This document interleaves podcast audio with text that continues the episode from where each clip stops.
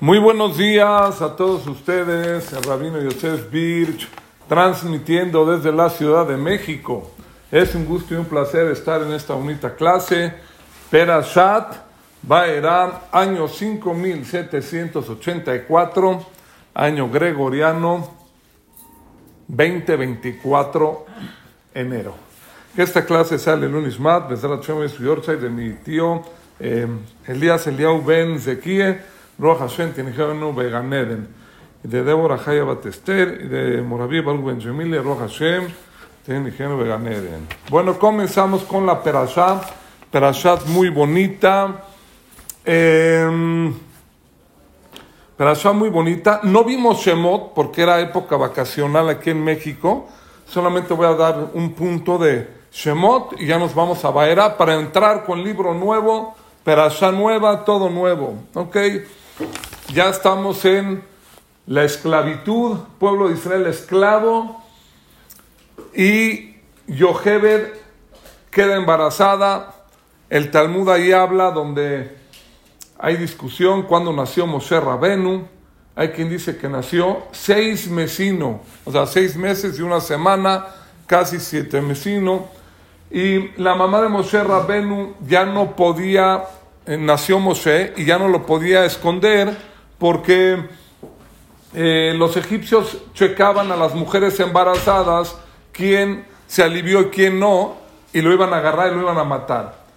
Los, eh, los brujos de Paró, los consejeros de Paró, ellos vieron en el astro zodiacal y vieron en los, habían astrónomos, astrólogos, brujos, y dijeron a Paró, el Salvador, del pueblo de Israel ya va a nacer en cualquier momento, o ya está por nacer, y vemos que va a ser castigado por el agua, o con el agua, o por el motivo del agua.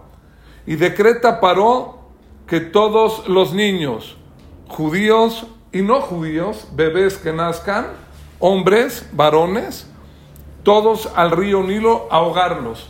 Y empezaron los egipcios a aventar a los niños que nacían, ¿ok? Nacían y al río, una, una catástrofe, ¿no? Y cuando Yochebed vio que ya venían a cachar a Moshe o a agarrarlo, lo pone la teba en una canastita y lo avienta al río.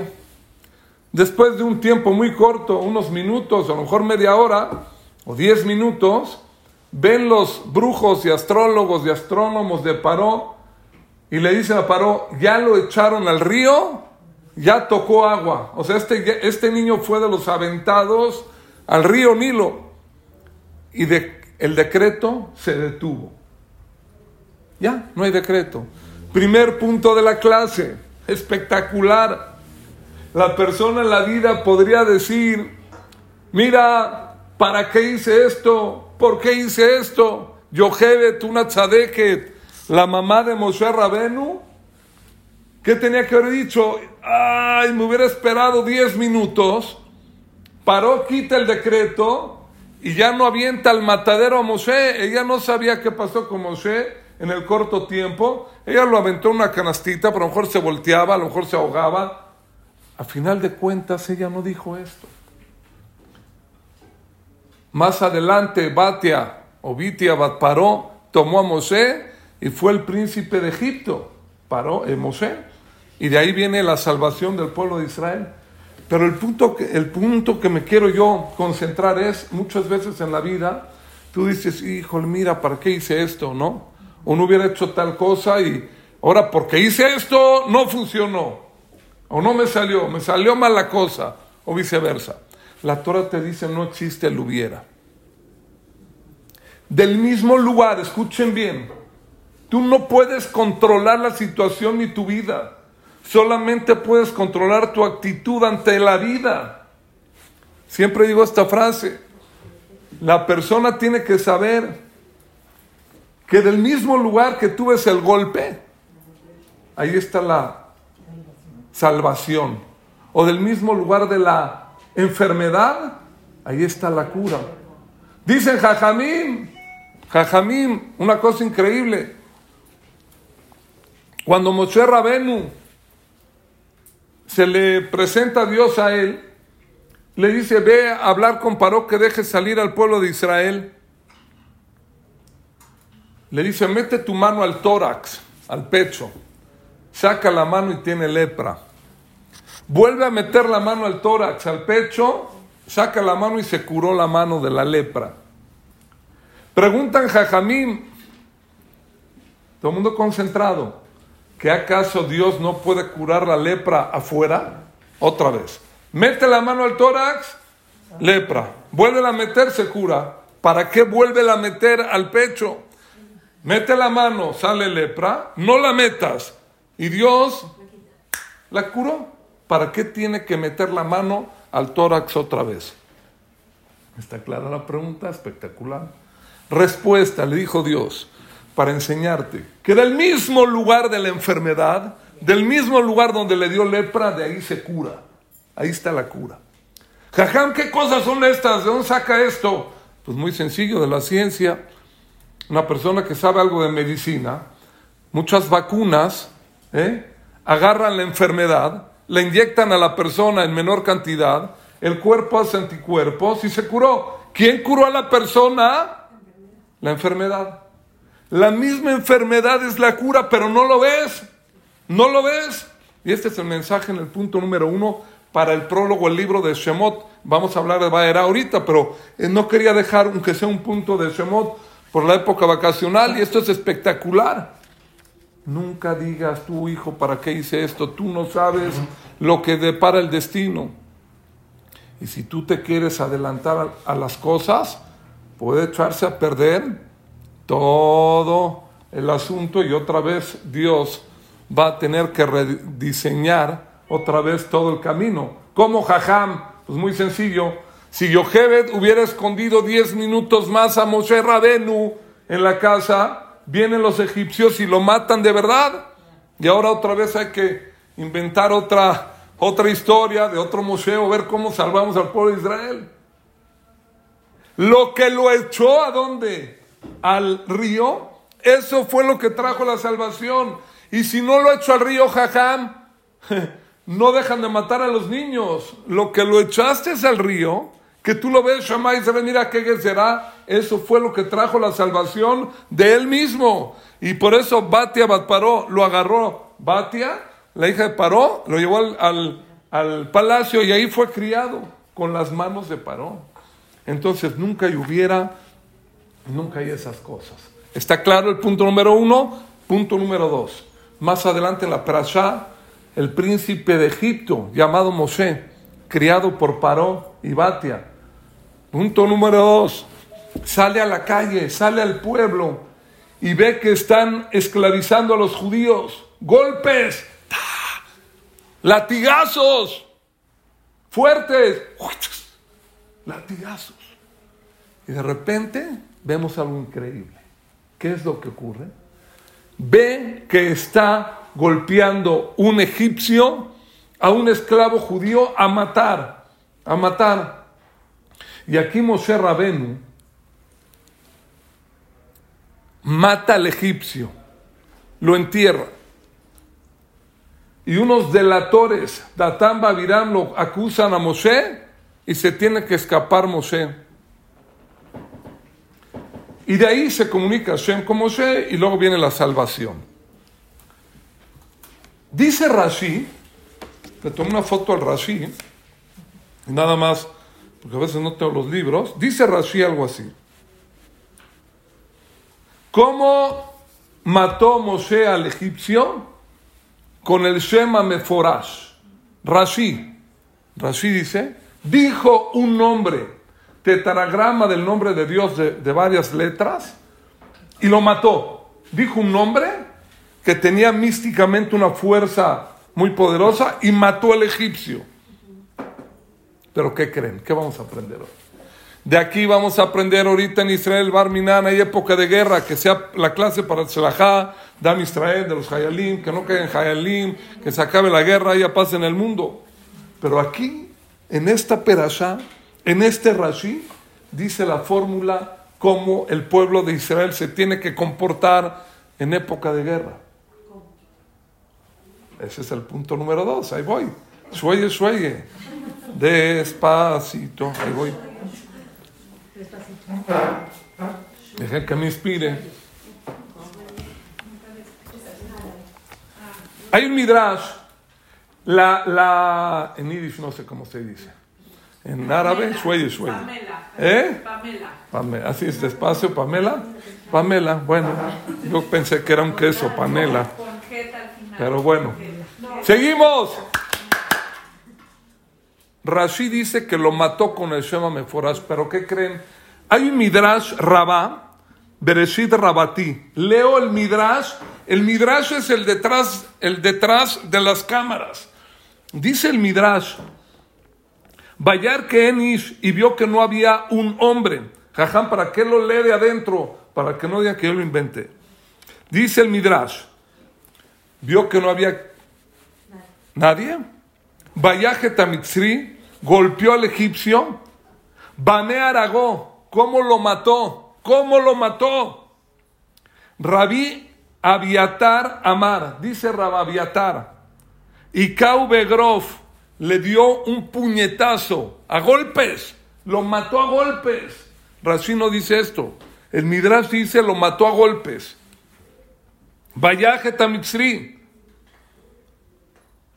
Beyesh Ombrim, hay quien dice con magrefá. Magrefá era un instrumento de construcción, como una pala, o un pico, una pala. Agarró, los, los esclavos tenían por ahí algún, algún utensilio. Agarró, le metió una pala en la cabeza, lo mató. Así es el Midrash. Rabanán hambre, dicen Jajamim, ¿cómo lo mató? ¿Cómo lo mató? Con el Shema Meforash. Con el nombre santo de Dios, dijo Shema Meforash, lo mató. Entonces vemos acá, nosotros, que hay tres opiniones cómo lo mató. ¿Para qué me cuenta el Midrash esto?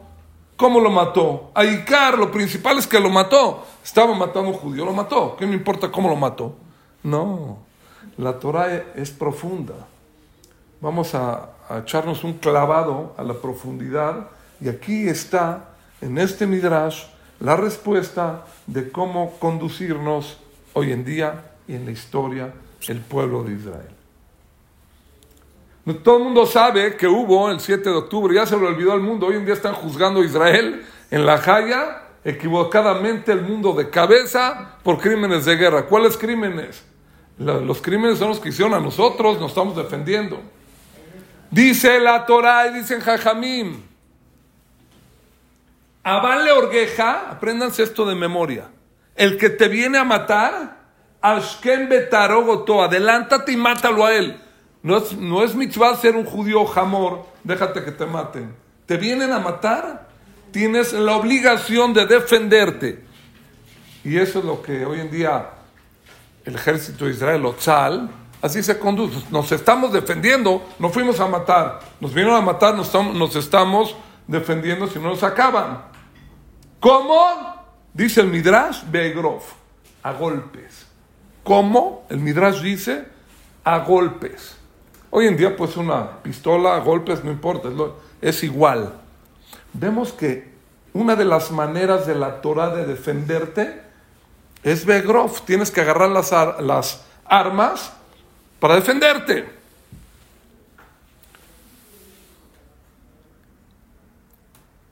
Número dos, dice el Midrash, nada más entre paréntesis, el Maimónides apoya esta idea del Midrash y dice que todo el pueblo de Israel tiene que ir a defenderse.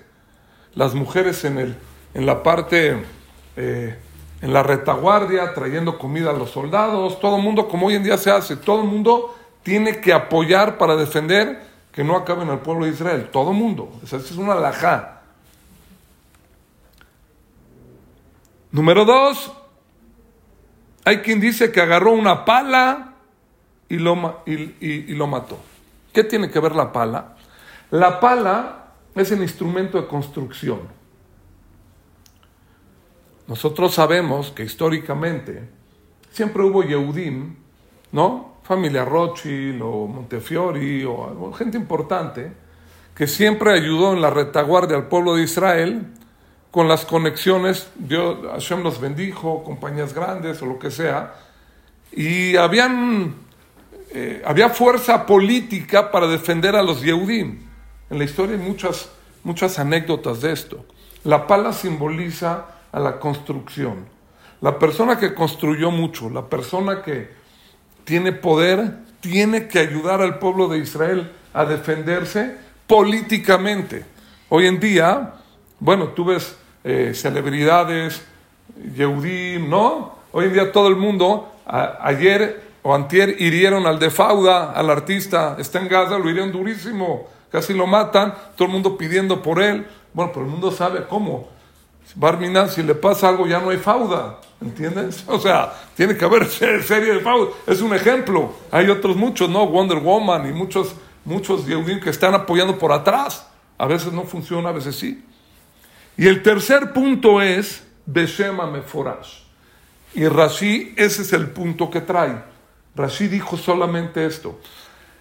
Rashi, ¿cuándo fue, cuando vivió Rashi? Rashi vivió hace casi mil años.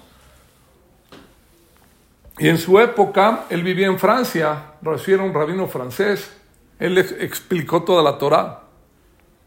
Y él dijo, Beshema Meforash una de las maneras que el pueblo de Israel también se tiene que defender, y es como dice la Torah, es por medio de la tefilá, el rezo a, Dios, por medio de estudio de la Torah. Y en la Torah dice que cuando iban a la guerra, iban 24 mil a la guerra, 12 mil atacaban y 12 mil se quedaban estudiando Torah en la retaguardia. Este es el Shema Meforash. Rashid te dijo, tienes que golpear, tienes que defenderte con armas pero muy importante, también el Shema Meforash. No se te olvide. ¿Por qué digo este punto y lo remarco? Porque hoy en día a lo mejor nos empezamos a, a acostumbrar a la guerra, pero hay guerra. Y Barminan sigue matando a que no mueran, pero pasa. No puede ser posible que una persona te dicen en un Betagneset, di un Teilim, dos Teilim, tres Teilim. ¿Cuánto tomó? Tres minutos y no dices un teilim y te vas rápido a trabajar o sales corriendo. ¿A dónde vas, hermano? Hay guerra. Tú tenías que haber agarrado la UCI o tú ir a golpear a golpes como Yehudi, ayudarle a los de allá. Ya vimos marchas aquí en Mazarik, en México. Ya vimos. Había muchos Yehudim por ahí. O sea, no estás tú aquí muy seguro. Tenías que ir tú a tomar armas y a defender Eretz Israel, ¿no? No puedes agarras tu Teilim y lo lees para que, para que Dios nos ayude. Ese es el Shema Meforash. El que no lo hace es una irresponsabilidad muy grande. Tienes que conectarte con Am Israel con Jailim. Sí, ve los videos de repente para que te conectes. No puedes estar, ah, no, mira, hoy falleció un Hayal, que no fallezca ni uno y así, y no te importa nada. No. Tienes la obligación alágica. Así dice Maimónides también. Fuera de los que van al frente, si tú no puedes porque no sabes o por lo que sea, tienes que hacerte fila, tienes que estudiar Torah. Aquí, ¿qué estamos haciendo? Estudiando Torah para Tzlacham Israel. ¿Sí o no? Y eso es lo que hay que hacer. No puedes hacerle así y hacerte el desentendido. Está mal. En tu casa un teilim, una mitzvah, etc. Hoy vi un video de un, de un hayal que dijo, yo soy Shomer Shabbat y estoy en Gaza. Y este Shabbat no voy a poder cuidar Shabbat. ¿Podrían ustedes por mí y por mis compañeros hacer algo en Shabbat extra? Prende las velas de Shabbat, señora. Compra una jalapa Shabbat. Ve al Betagneset, haz algo. Porque hay gente que no quiere ir para defender, no puede cuidar Shabbat. Se puede ir porque está defendiendo a Alam Israel. Pero tú que sí puedes, no, yo la verdad no hago nada para Shabbat. Pues querido hermano, haz algo para Shabbat. Moralmente y alágicamente estás obligado a hacerlo. ¿Ok? ¿Quedó claro? Este fue el punto número dos. Punto número tres de la clase. Punto número tres, ya estamos en Perashat Baera. Ya estamos en Baera. Esto fue de Shemot el prólogo, dos puntos. Punto número tres. Y esto está espectacular. Viene, viene Boreolam y le dice, y le dice, eh, está Moshe Rabenu, se comunica con Hashem, Hashem con Moshe, en la zarza, etc. Dice el Perek Bar, Pasuk Yudbet, Perashat Baera, punto 3. Moshe Lifne Hashem Lemor, en Bene Israel lo shameu elai, paró, bani aral sefatayim.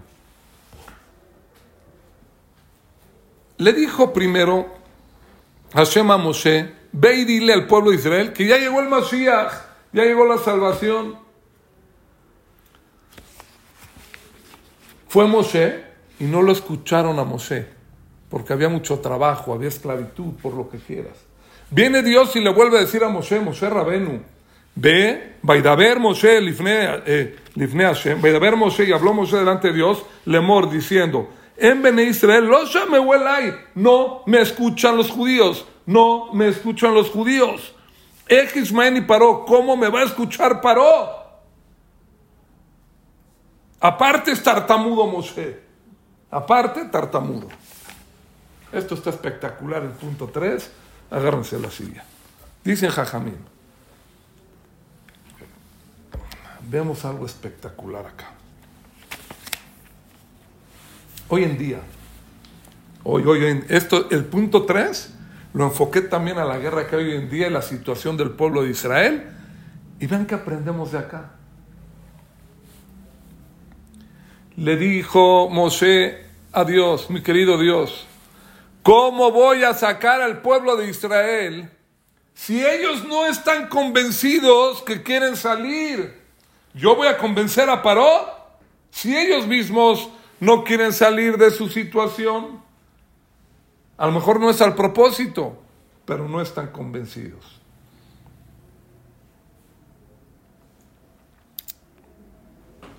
Increíble. Viene Dios y le dice a Moshe, cuando te presentes con Paró, tomas tu bastón, el Mateo Shem, y lo avientas para que crea que yo te mandé. Y va a salir una serpiente, la tomas y se convierte en bastón de Dios. Cuando llega con Paró, avienta a su vara y se ríe Paró, ja, ja, ja. Trajo a los niños del kinder, avienten sus escobas. Eran descendientes de Harry Potter y compañía, no sé quién sean. Aventaron sus escobas y se hicieron serpientes. Viene Moshe Rabenu, toma de la cola a la serpiente, la toma y se convierte en bastón de Dios. No era una película de los diez mandamientos que vimos, ah, mira qué bonito, echó una serpiente y hizo milagros. No, no, no, no. Fuera de eso, aquí había una discusión filosófica entre Moshe y Paró. Moshe le dice, me llevo al pueblo de Israel, que están en una situación muy dura. Mira el bastón de Dios, el bastón tenía el Shema Meforash, el nombre de Dios grabado. Lo tira y le dice, Moshe, mira al pueblo de Israel, es una serpiente. Le dice, Paro, sí, por eso no te llevas a nadie, no te los voy a dar. Y aventó serpientes. Ellos tienen 49 grados de tumá, de impureza. ¿Cómo vas a sacarlos? Si ni ellos te escuchan para sacarlos. Lo que dijo Moshe a Dios. Ni ellos están en una situación de un pueblo libre. No te los voy a dar a nadie. Viene Moshe Rabenu, toma de la cola la serpiente, la levanta y se convierte en bastón de Dios. Le dice Moshe, no te dejo ni uno. Me llevo a los hombres, mujeres, niños, etc. Porque el pueblo de Israel de las cenizas va a renacer, tiene la fuerza en el ADN para salir contra todo. Ah, es una serpiente, la tomó. La serpiente se convierte de regreso en bastón de Hashem, en representante de Dios en el mundo. Am Israel Jaibe Kayam no se va a quedar como serpiente, que es el símbolo del Satán o de la tumba o impureza Leolam eternamente. Tiene la capacidad de levantarse y me llevo a todos. Y ahí ya Moshe está convenciendo a Paró Ah, pero era tartamudo. Era tartamudo. Vemos dentro del punto 3. Le dice Dios, mi San Adam. ¿Quién le puso boca a las personas? De aquí aprendemos en el inciso A del punto 3, inciso A, ojo, inciso A del punto 3. Es que yo, jajam, soy un orador profesional, tengo carisma, estoy guapísimo. ¿Usted piensa que no voy a hacer la venta en el, en el negocio, no voy a vender bien? Exactamente no. Eso puede provocar que no. Le dice Dios a Moshe, lo tartamudo o no tartamudo, el éxito no depende de eso. El éxito depende de Boreolam, lo que le pone a la persona gen. Esther Amalcá no era la más guapa, pero tenía gen, tenía una, carisma que Dios le puso y le agradó a Hasberos y de ahí vino la salvación en Purim. Y Moshe tartamudo habla con Paró, al tú por tú y me llevo a todos. Hoy en día, si se dan cuenta las calumnias del mundo, no Israel apartheid o no, o se robaron la tierra o esto, el otro. Tenemos que saber de memoria este punto 3, todos los judíos del mundo, lo que voy a decir ahorita, propáguenlo. Lo que voy, voy a decir ahorita, este análisis. Hoy en día, por desgracia, a lo mejor mucho aparte el pueblo de Israel se alejó un poquito de la Torah. Pero te dicen a ti, oye, tú te robaste la tierra de Israel, tú qué onda, ¿no? Dicen, ahorita quieren free al enemigo, ¿no? Ya saben. Pero bueno, Señor, una vez a Ben Gurión tuvo una junta. Y fue sabido esto. Si no me equivoco, en el año 55 y era con los ingleses. Y llegaron gente también árabe que vivía en Israel.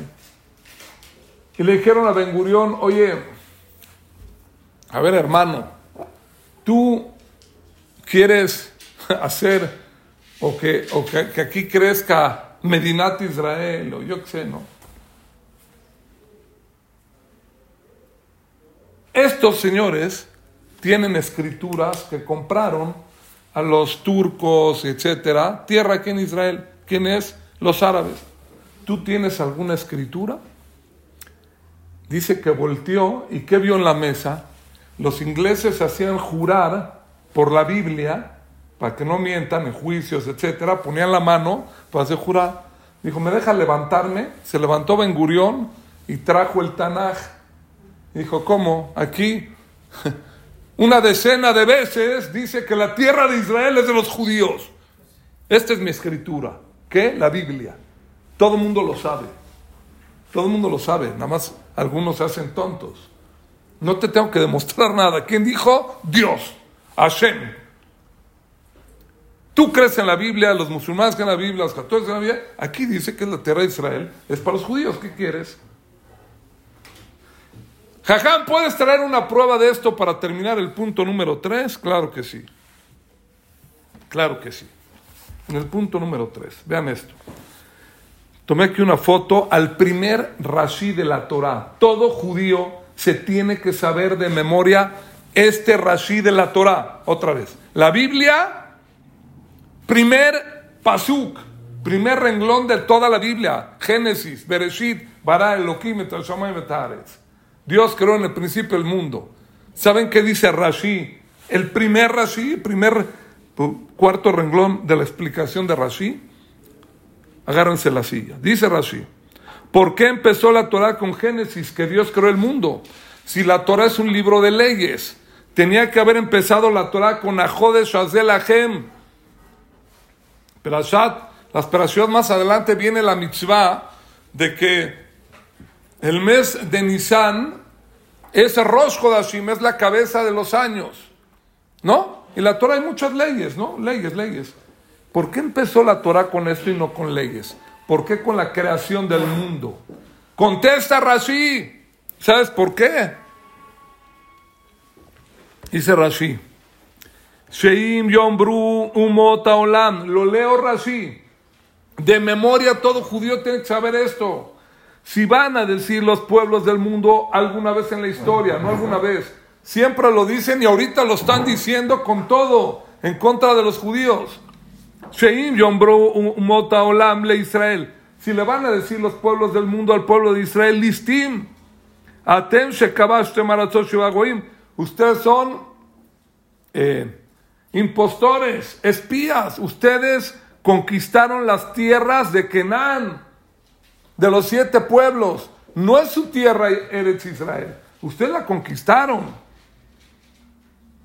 Contéstale a ellos, toda la tierra y todo el planeta Tierra es de Dios. Él la creó, por eso empezó con la creación del mundo, la Biblia, que tú crees en ella, y tú crees en ella, y todo el mundo cree en ella, y nos la entregó el pueblo de Israel, y es nuestra. ¿Escucharon qué impresionante? El primer Rashi dice esto, y ahorita pasa. Eh, tú estás ahí, tú te llevaste la tierra, es nuestra, te la quieren arrebatar, ¿no? Señor, Am Israel, la tierra de Israel, no hay duda. ¿Saben por qué hay problema? Porque a veces los judíos dudamos de esto. Ben Gurión logró hacer Medinat Israel, ¿saben por qué? Porque sacó fiacentemente y enérgicamente. Y él estaba convencido de que en el Tanaj, en la Biblia, dice que la tierra de Israel es de los judíos. Y así se hizo Medinat Israel. Viene Moshe Rabenu en la perasha y le dice a Boreolán, ¿cómo voy yo a convencer al pueblo de Israel de salir de Egipto si ellos no me escuchan, no están convencidos? Es muy difícil. Cuando tú vas a hacer un negocio y llevas un producto a vender, Señores, este, clases de coaching y demás pasan a mi oficina después, pero les voy a dar una, aquí un tip. Vas a vender un producto, una corcholata, lo que quieras. Si tú no estás convencido de tu producto que estás vendiendo, aunque sea el mejor del mundo, no lo vas a vender. Tienes que estar convencido. Baruch Hashem, me encuentro gente, Dios me dio el mérito, me dio el mérito de Boreolame Pudimos hacer un set completo de la perashá por puntos que escribimos libros a la perashá. Y mucha gente, cuando voy a muchos lugares, me asombro que la gente lo lee, retroalimentación, la gente lo lee. Jajá, Hay historias ya impresionantes de esto. Le dije a un amigo, todo mi, mis quisques y todo mi pensamiento y lo que pienso lo metí en ese libro. Cuando un darshan o un jajam va a decir algo, si lo siente, y lo cree, entra. Creo que yo trato de transmitir eso, creo. A veces si una persona no lo cree lo que dice o leyó algo bonito y lo transmite, no entró, no, no, no le entró a la gente. Si tú no estás convencido, no funcionó. Hay que saber esto. Tu producto, si tú no estás convencido, no funciona. No te lo van a comprar. Dice Moshe, el pueblo de Israel no está convencido. Para terminar el punto 3, cuando iba a morir, me voy a brincar un poquito, iba a morir Jacob, le dijo a sus hijos, ¿ustedes, ustedes creen en Dios? ¿Creen en Dios? ¿Cuál es la frase más increíble del pueblo de Israel? Shema Israel, Adonai Elohenu, Adonai Echad. Dice la Gemara. ¿De dónde, ¿De dónde decimos esto? ¿Qué hay que pensar cuando decimos el Shema Israel? ¿Qué hay que pensar un judío? Escuchen esto de memoria, lo decimos diario. ¿Qué tienes que pensar? ¿Qué tienes que pensar cuando decimos el Shema? ¿Qué te, que a ti te pregunto? Que Hashem es único y que Él maneja el mundo. Eso, que Hashem es único, ¿no? Ok. Escuchen la explicación nueva del día de hoy. También es correcto lo que dices, pero escucha lo que decimos hoy Dice el Talmud que cuando iba a morir Moshe Rabenu, eh, cuando iba a morir Jacob vino junto a todos sus hijos, porque él tenía duda de la fe de sus hijos. A lo mejor ahorita va a morir Jacob vino y sus hijos van a hacer idolatría. Estaba en su cama acostado, Jacob iba a morir. y les dice, queridos hijos, ustedes tienen la emuná en Dios.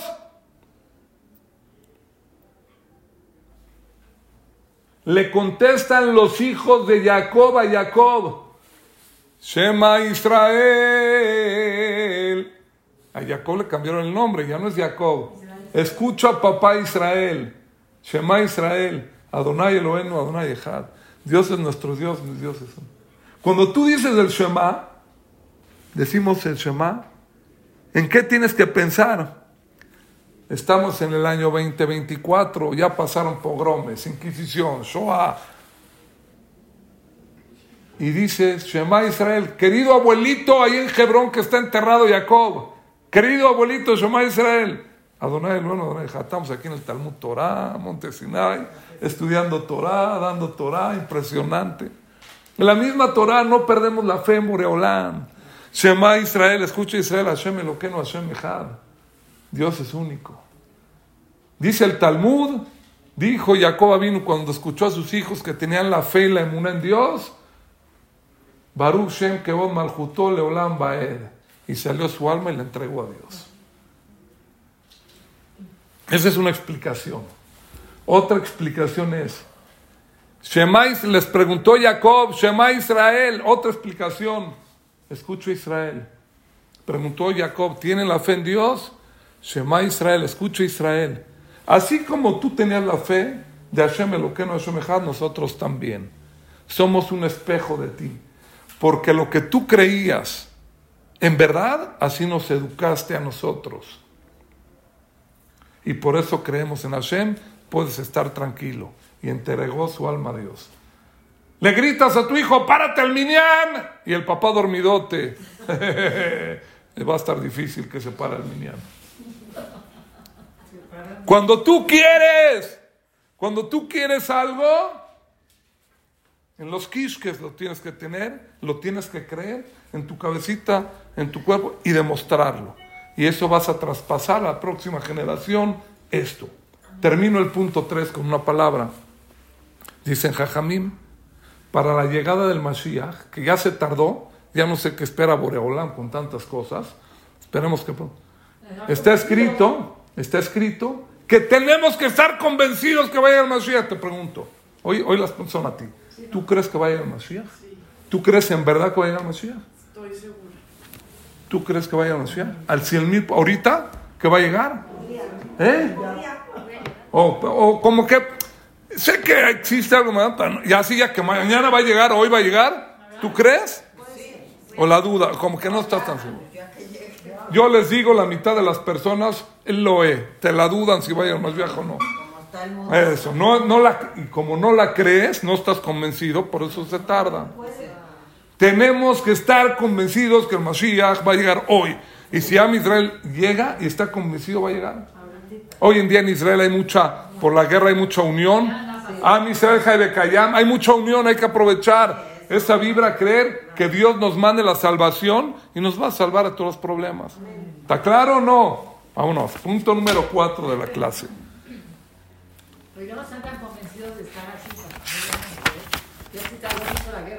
Pero no. Al final les doy chance a las preguntas y contestamos. Vamos a darle aquí al punto 4. Bezrat Hashem. Hay mucha muna. ya, ya, ya. Dice la, la, la perashá. Dice la perashá increíble.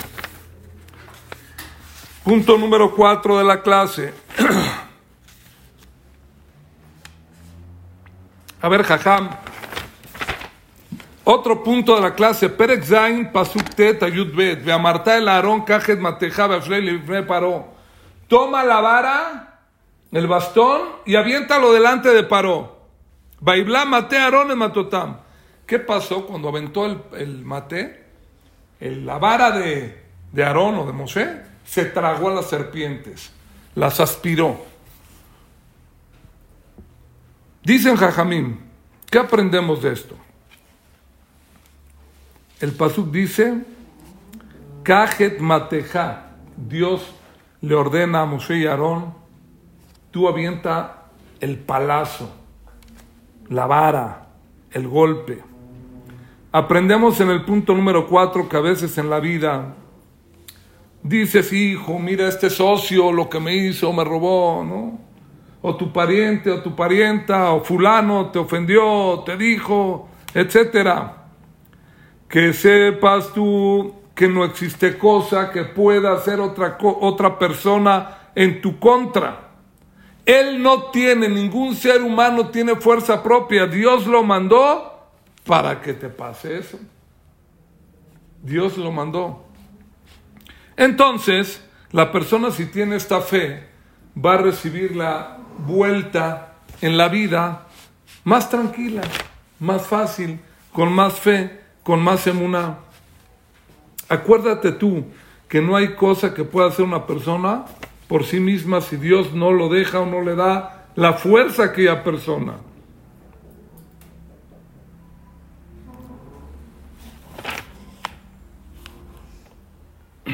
Dicen Jajamim, Cola coes que ilu obeda bodazara. Toda persona que se enfurece, se explota, mecha corta, se enoja, se considera como que hizo idolatría. ¿Por qué? Dicen Jajamín, porque se le quitó de él la emuna, la fe. ¿Por qué una persona se enfurece? Mira lo que me hizo, ¿cómo que me Él te hizo, no te puede hacer nada. Dios le dijo a Moshe toma la vara y avienta la paró. El Dios te dio la fuerza para que te den el palazo. Si no, no. Esta es la emuna. Aquella persona tiene libre, voy a decir algo profundo. Aquella persona tiene libre albedrío. Dios a él le da la fuerza para que te ofenda o cualquier cosa, ¿no? Pero él, con su libre albedrío, él decidió, él decidió agrederte o hacerte o pisotar, pisotarte, ¿no? O sea, pisarte o acabarte. Dice acá, la persona tiene que saber que esa persona va a rendir cuentas delante de Dios porque con su libre albedrío lo utilizó para el mal o para hacerte más mal. Y tú tienes que entender que Dios te lo mandó. O sea, Jajam, cuando le dijo Dios a Abraham Avinu que su pueblo va a ser esclavo, entonces ¿por qué castigaron a los egipcios y los ahogaron en el Mar Rojo? Si son robots de Dios, Dios, Dios los mandó. Respuesta, respuesta. Si ellos hubieran esclavizado a los judíos, ¿saben qué? Hagan las pirámides y Hazak Baruch, no hubiera pasado nada. Pero como ellos se ensañaron con el pueblo de Israel, agarraban a los niños, los echaban al río, los mataban, agarraban bebés, los metían en las paredes vivos, hicieron sufrir al pueblo de Israel, esa no te la salvas. Tú con tu libre albedrío te ensañaste contra ellos y la vas a pagar y la pagaron. Está espectacular esto. Esto está muy cañón. Esto está muy, muy, muy impresionante. La persona tiene que saber en el punto número cuatro que no existe ninguna cosa, ninguna fuerza que te pueda tocar si Dios no lo autorizó. Cuando tú piensas esto y lo recibes, en ese momento se te va el problema. Y vas a vivir con emuná y vas a poder vivir mejor tú en tu vida. ¿Quedó claro este punto? Punto número 5 de la clase. Una prueba de esto, punto 5, dice el Perekhet, Pasuk Yutet, Besamti pedut ben ami u ben ameja le mahar ye a otaze. Dicen Jajamim, mañana va a venir una plaga y va a haber diferencia entre mi pueblo y tu pueblo. O sea, la plaga le pega a los egipcios y a los, y a los judíos, diferencialmente no le va a pegar la plaga. Dice el libro Hambra Taba, dice así, algo increíble. ¿Qué le quiso decir Moshe Paró? Dice, en la vida, los Yehudim que tienen emuná, tienen fe, no pierden su tranquilidad mental, no se ponen nerviosos en el momento del problema, que nadie tenga problemas. El Yehudí vive con una emuná increíble. La diferencia entre los egipcios y el pueblo de Israel era que cuando le va a llegar el problema a los egipcios, te vas a dar cuenta cómo ellos se van a hundir. ¿Cómo me pasó esto? Está impresionante. Plaga. En espiral se van a hundir los egipcios. En espiral. Ese es el Pedud Benamiu Benamejá. Esa es la diferencia entre el pueblo de Israel y la emuná que tiene el pueblo de Israel al, pueblo egipcio. La persona nunca debe de pe- perder su tranquilidad y su fe en cualquier situación.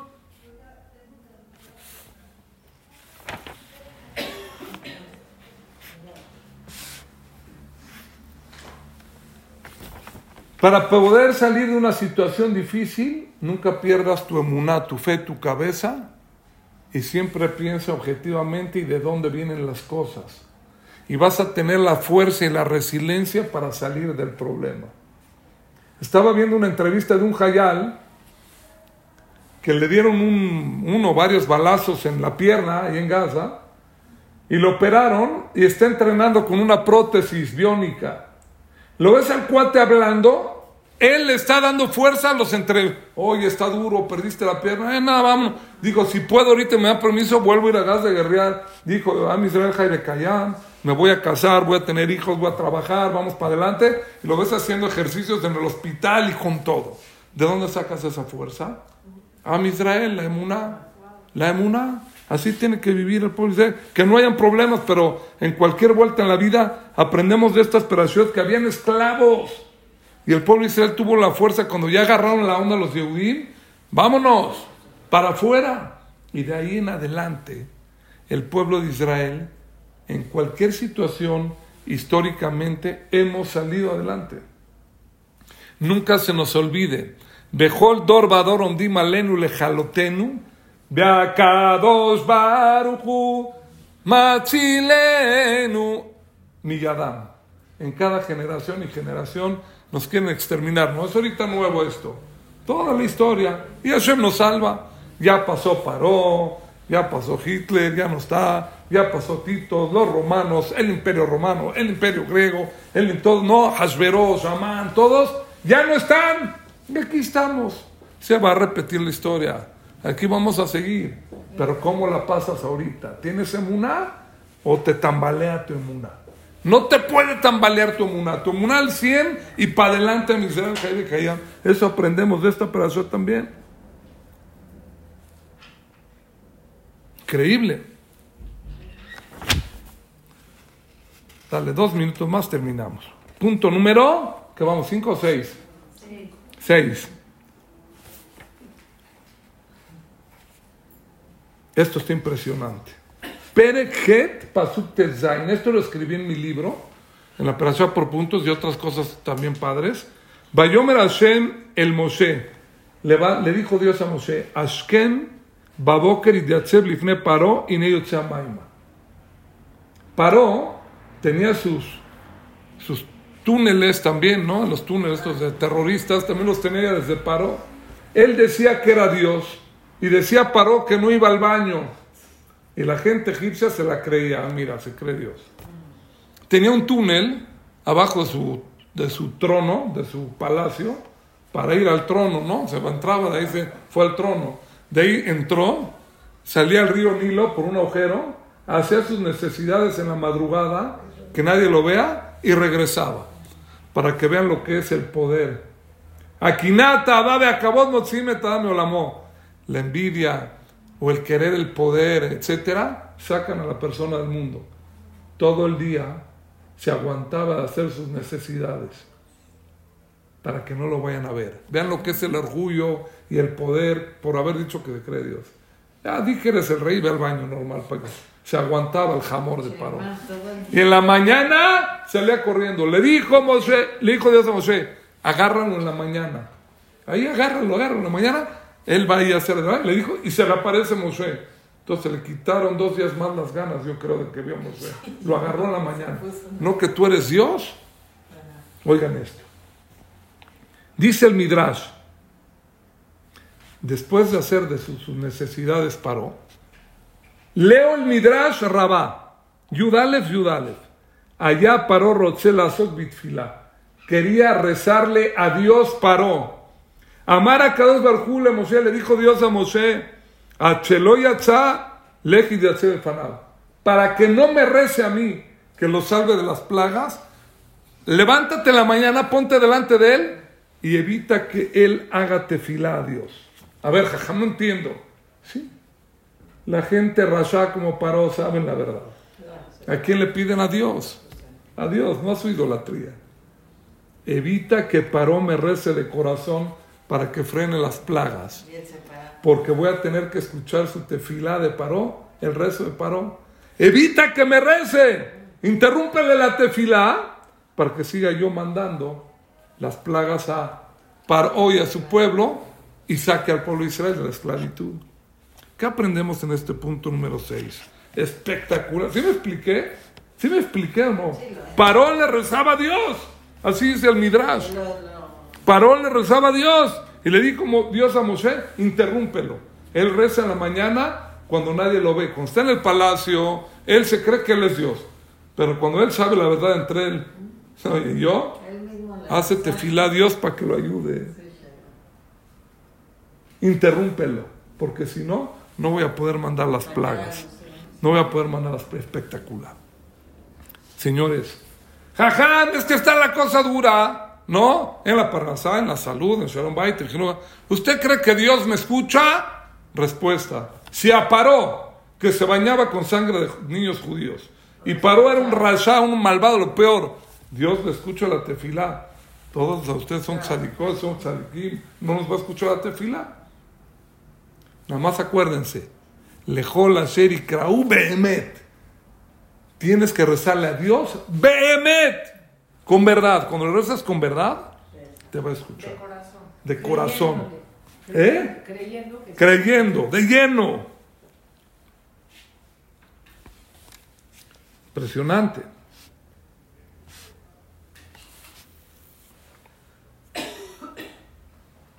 Último punto para explicar cómo hay que rezar. Lo voy a explicar ahorita en un minuto. Punto número 7. Jajam, ¿cómo rezo para que se escuche? Pues ya que habló del rezo, ¿cómo le hago yo? Ya, yo quiero ganarme el melate. ¿Cómo le hago? Es un decir, ¿no? ¿Sabes por qué no te lo ganas? Porque no crees que te lo vas a ganar. Ahora oigan esto. Perek va pasujei. Begamani shamati nakat bene Israel yo escuché el clamor del pueblo de Israel. Cuando ya el pueblo de Israel clamó a Dios, ya no aguantaba la esclavitud, ahí lo escuchó Boreola. Me escuchen esto. Dice Rabzado Kakoem y Lublin, yo soy fan de este jajam, jajam grande. En el libro Chitkata Tzadik, en la letra Re Yud Gimal, ayer lo estaba leyendo en la noche. Dice así, Rabzado, Klal Gadol Benora Fila, señoras, ¿Cómo hay que hacer tefilá para que se escuche? Lo voy a decir hoy en el punto 7, recta final de la clase. Dice Rapsado Kakoem Lublin, el que tiene una deficiencia en su vida, un faltante, un problema, y le pide a Dios que lo ayude. No hay manera, y Efshar, Shakados Baruchu lo yaneu. No hay manera que Dios no te conteste tu tefila. Como dicen Teilim, la medale diutet, Karov Hashem, le lev. Dios está cerca al que tiene el corazón roto. Bedaker Yoshia. Y al golpeado de espíritu, Dios lo va a salvar. Todas las tefilot, dice el, el Zohar, Kabbalah, Gimal Kuf Leo el Zohar. Kolelet et kol tefilot uboka rekim. Bafilu Shemedaber Velodat. El pobre, como tiene tanto problema y reza de corazón, Dios lo va a escuchar. Pero, escuchen esto. Gemarane Darim Male.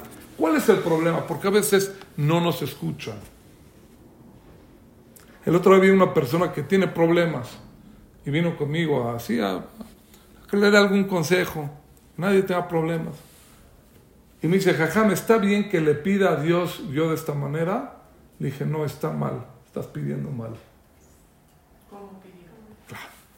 Le dije, de la desesperación del problema que tienes, estás rezando atrabancadamente y no estás acomodando tus rezos en orden. Voy a dar un ejemplo, no el de este, un ejemplo. No, Hashem, el más rico de... No, sí, hacerte el más rico del planeta o de repente que te conviertas tú en, en el dueño de Amazon de la noche a la mañana, sí, está difícil. Pero a lo mejor eso te destruye. Estás pidiendo mal. Tienes, te falta Parnasá. Dile a Dios, Hashem, mándame Parnasá, Toba, con Berajá, si es bueno para mí, lo que es bueno para mí, ya. Dios te va a mandar la Parnasá que es buena para ti. Si pides locuras, no sé si te lo van a contestar tan fácil. Porque a lo mejor, o muy seguro, no es bueno para ti. Estás desesperado.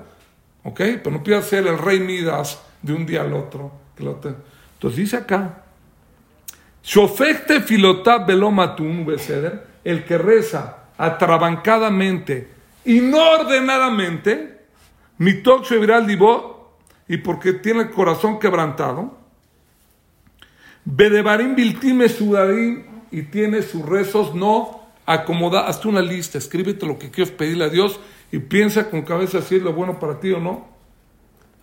Y si reza sin cabeza, atrabancado, ¿por qué? No te van a escuchar tan fácil. La persona que reza, dice Ratzado, que el Talmud y el Zohar, que reza por su situación, rápido, atrabancado, desordenado, ya está pidiendo, ya no, no lo estamos juzgando, tiene un problema, no se le escucha los shomim tefilota, no se escucha su tefila. ¿Qué tienes que hacer?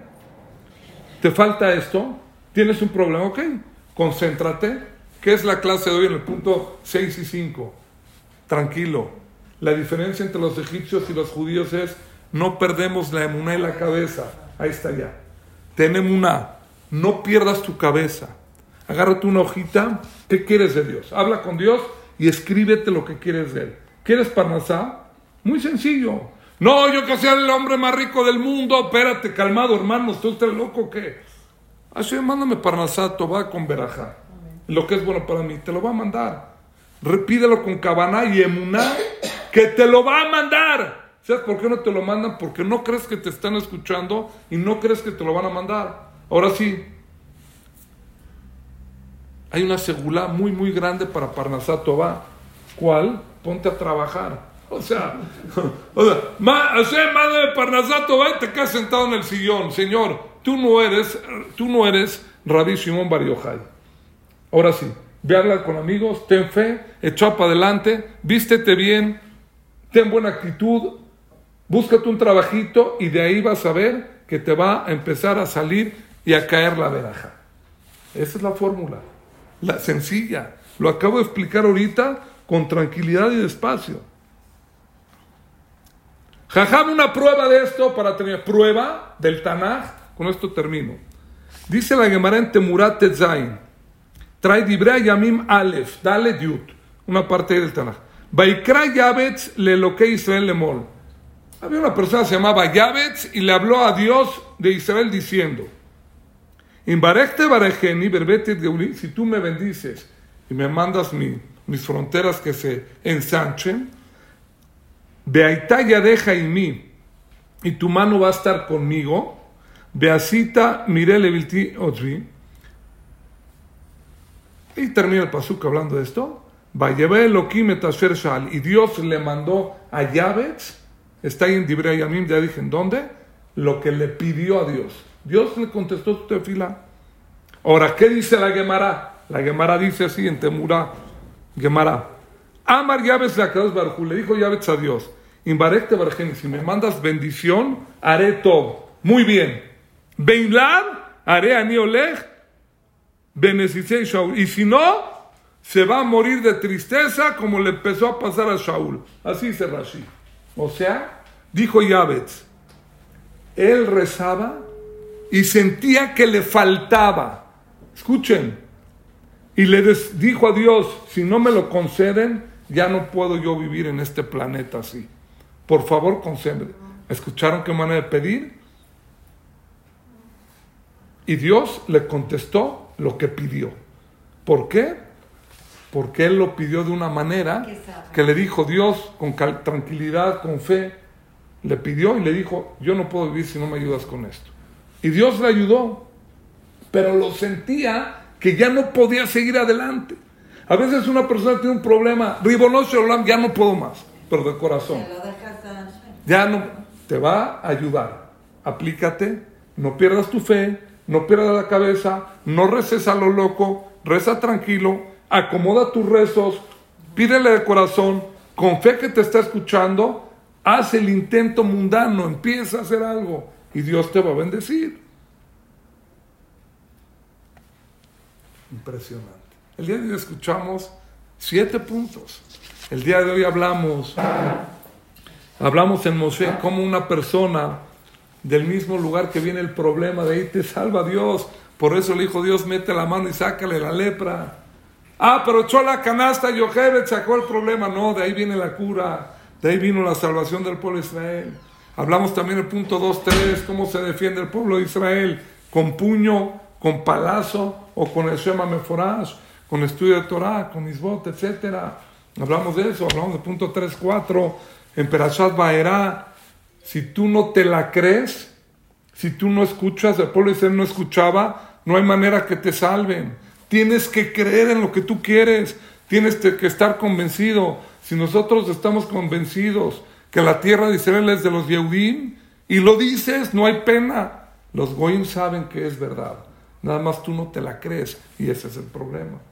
Y hablamos otros, otros puntos adelante, 4, 5, 6, 7, cómo una persona se tiene que comportar, cuál es la emuná del Yehudí. El Yehudí no se cae, tiene fe, aplícate. No te desesperes. El que vive con fe, Él no te puede hacer, Él no te puede pegar, Él no te puede robar si Dios no autorizó. Ah, pero Él, ¿qué onda con Dios? Él, Dios tiene su cuenta con Él, pero tú vive con fe, no te caigas. Y hablamos los últimos puntos, la manera de hacer tefilá para que Dios te salve. Todo lo bueno nos va la próxima semana.